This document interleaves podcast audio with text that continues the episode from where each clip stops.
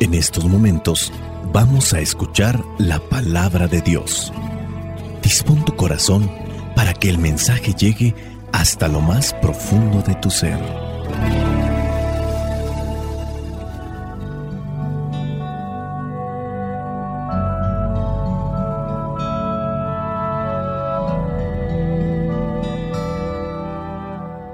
El Evangelio que la iglesia nos presenta para el día de hoy corresponde a Marcos capítulo 12, versículos del 38 al 44. Dice así, Jesús decía en su enseñanza, Cuídense de los maestros de la ley, pues les gusta andar con ropas largas y que los saluden con todo respeto en las plazas.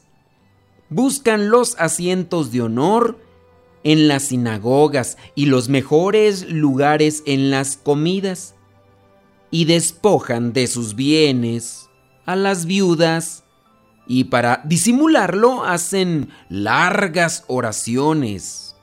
Ellos recibirán mayor castigo.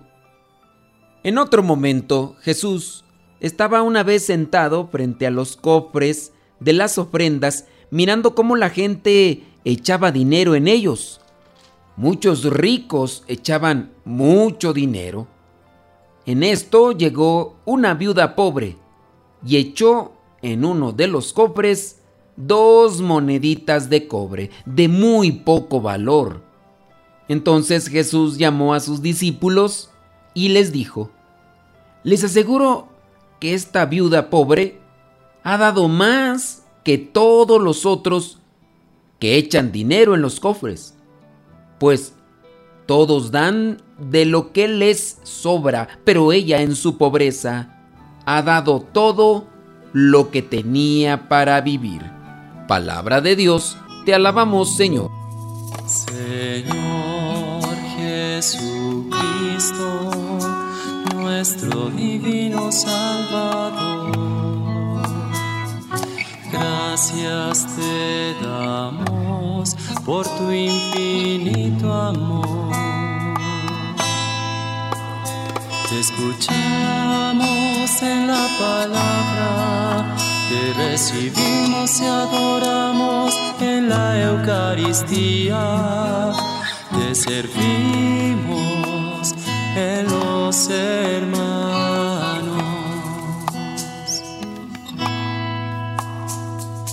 Que seamos misioneros como lo quieres tú,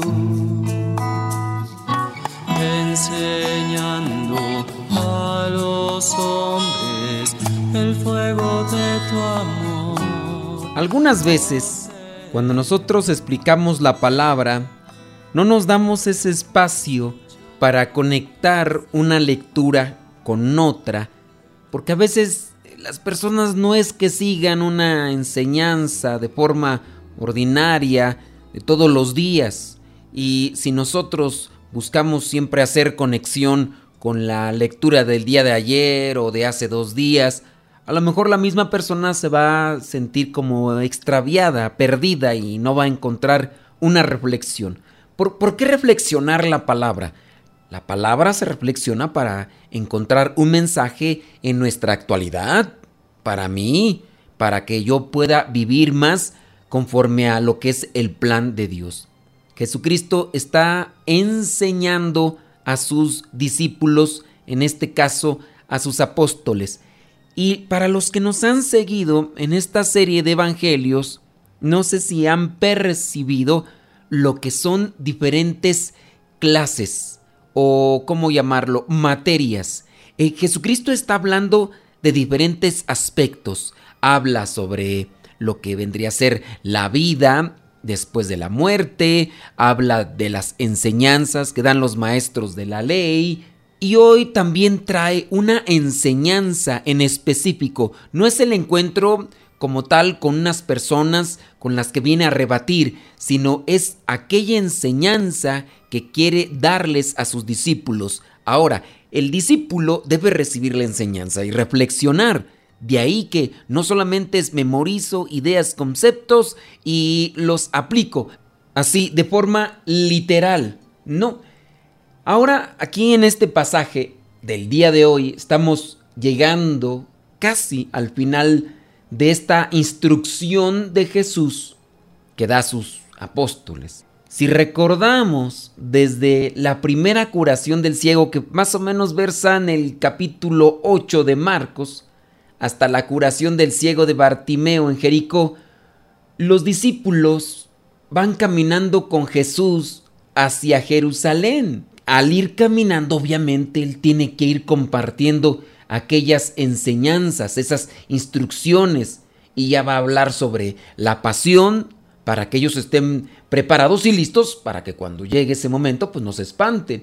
Les va a hablar sobre la muerte, pero también les va a hablar sobre la resurrección y ya también incluso va a aplicar aquellas ideas que, que, no son correctas, que no son propias, como lo que mencionábamos de los saduceos, y también como la enseñanza eh, errónea de los maestros de la ley sobre de dónde venía el Mesías.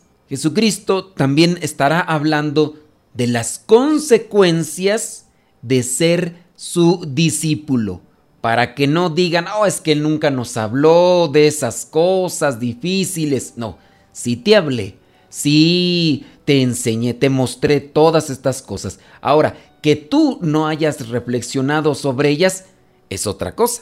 Como a nosotros nos ha pasado muchas de las veces. Estamos, en mi caso, estudiando en el seminario, aprendemos algo para presentar un examen y pasan los días, pasan los meses, lo memoricé, se me olvidó porque no lo reflexioné, porque no lo medité y después en la práctica tengo realmente fallas en el cumplimiento de la enseñanza, de la doctrina, de el magisterio como tal.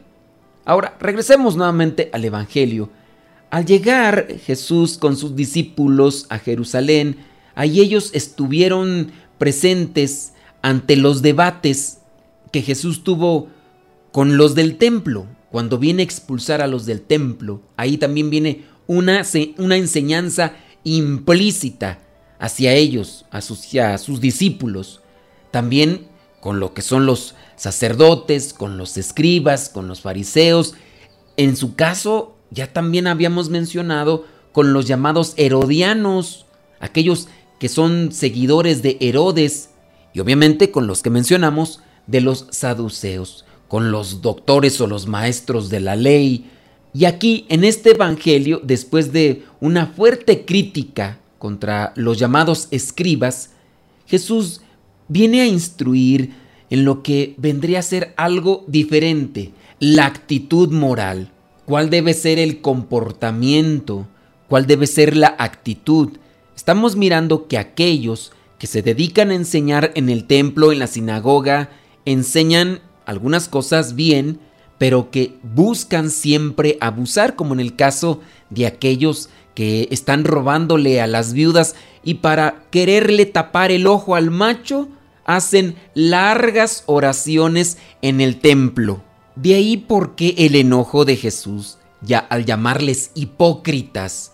Mira nada más, no solamente ustedes no viven lo que enseñan, sino que son abusivos, son injustos. Esa pobre mujer que no tiene ahora marido, es despojada de sus bienes materiales, y tú, para presentarte como si fueras el santo de los últimos días, haces oraciones demasiado extensas y aparentemente con sacrificios ahí en el templo. Y a veces así es como cataloga la gente.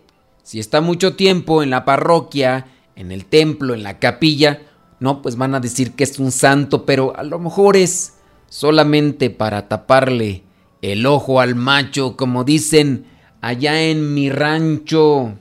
Uno se puede esconder de la gente, uno se puede esconder de los demás, pero no se puede esconder de Dios. Dios todo lo ve y ante Él vamos a tener que entregar cuentas. Dentro de la otra enseñanza que también está aquí compartiendo Jesús con sus discípulos, es ese momento en el que está sentado ahí, en ese lugar cercano a donde están dando las limosnas, y a Él le llama fuertemente el gesto de una pobre viuda que dice echó todo lo que tenía Y es en este gesto que ellos tienen que tratar de ver la manifestación de la voluntad de Dios, algo que va más allá de lo que son las meras apariencias. Muchas veces nosotros pensamos que hacemos más ante los ojos de Dios por la cantidad, por los números que siempre andamos buscando, pero lo que Dios como tal cuenta es la intención del corazón. Las intenciones son las que verdaderamente hacen pesar las cosas. Jesús llama entonces la atención de los discípulos sobre el comportamiento hipócrita, prepotente de algunos, estos maestros de la ley. A ellos pues les gustaba circular por las plazas para que los demás les hicieran reverencia y andaban siempre buscando ocupar esos primeros lugares en estos ambientes sociales, ya sea en las comidas o ahí mismo en las sinagogas. Algo que se me pasa señalar, y eso lo, lo miraba en un comentario bíblico, no es que los maestros de la ley fueran tan nefastos. De alguna manera buscaban la forma de encubrir su robo hacia las viudas. ¿Qué era lo que hacían? Pues dentro del comentario bíblico se señala que estos maestros de la ley buscaban a estas mujeres viudas, llegaban a sus casas, hacían largas oraciones. Acuérdense que ya mencionábamos esta idea que se propagaba llamada teología de la retribución. Entonces, en la medida del gran sacrificio, Dios iba a recompensar la oración que hacían aquellos maestros de la ley a las viudas, lo hacían en algún modo para que la mujer viuda buscara esa gratificación de Dios al otorgarle los bienes, aquellos que le habían quedado del momento en el que estaba su esposo con ella. No es que fueran tan salvajes o tan cínicos de robarles el dinero como regularmente a veces se puede entender. Pero sí era una forma injusta, claro que sí. No hay que aprovecharse de la fe, de la soledad, de la tristeza de la persona para sacar una conveniencia material. Si eso se hace, también se va a tener que dar cuentas a Dios. Y en ese versículo 40, al final así lo señala Jesucristo, dice, ellos recibirán mayor castigo. Podemos dejar entonces algunos cuestionamientos con respecto a esta enseñanza. ¿Hacemos las cosas para llamar la atención de los demás? ¿Buscamos siempre ocupar los primeros puestos? ¿Somos soberbios? ¿Somos creídos? ¿Somos altaneros por lo que somos ante una sociedad que nos vigila siempre con aquella mirada expectante para encontrar algo que esté fuera de lugar en lo que hacemos? ¿Cómo camino por la vida? por lo que he llegado a tener, por lo que he llegado a hacer, conforme a un estudio o conforme a un talento que Dios me ha dado y que he podido trabajar. El otro cuestionamiento podría ser qué tan desprendido soy en las cosas con respecto a la voluntad de Dios. ¿Qué tanta buena intención pongo en mis acciones? ¿Me entrego plenamente a Dios o solamente le voy entregando ciertos tiempos o ciertas cosas que Él mismo me ha regalado? ¿O le entrego, como aquellos ricos, a semejanza también de aquel Caín que mató a Abel, le entrego a Dios de lo que me sobra? Caminemos por el sendero de la verdadera justicia, de la justicia divina. Busquemos aprender más de la enseñanza de Jesús para después ponerla en práctica y en esa medida, siempre confiando en la misericordia de Dios, podamos alcanzar la vida eterna y gozar siempre de su presencia. La bendición de Dios Todopoderoso, Padre, Hijo y Espíritu Santo, descienda sobre cada uno de ustedes y les acompañe siempre. Vayamos a vivir la palabra. Lámpara es tu palabra para mis pasos, luz en mi sendero. Lámpara es tu palabra para mis pasos, luz en mi sendero. Palabra es la luz. Luz, tu palabra es la luz. Yo guardaré tus justos mandamientos. Señor, dame vida según tu promesa. Lámpara